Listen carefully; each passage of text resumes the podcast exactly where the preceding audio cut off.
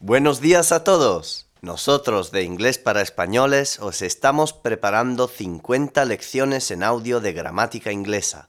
Hoy os presentamos la lección 39. Past Perfect.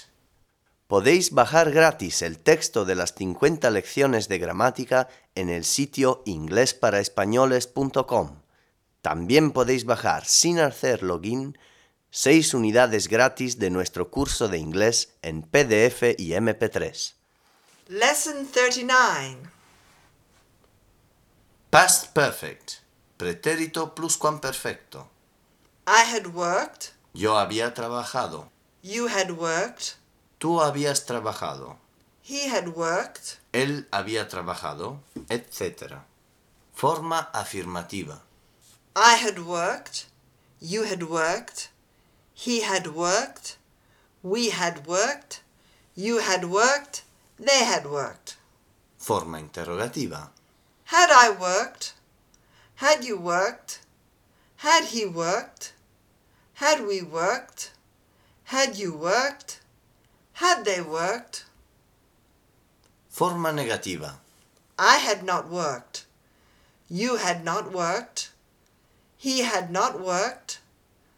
We had not worked. You had not worked. They had not worked. Forma contracta. I hadn't worked. You hadn't worked. He hadn't worked. We hadn't worked. You hadn't worked.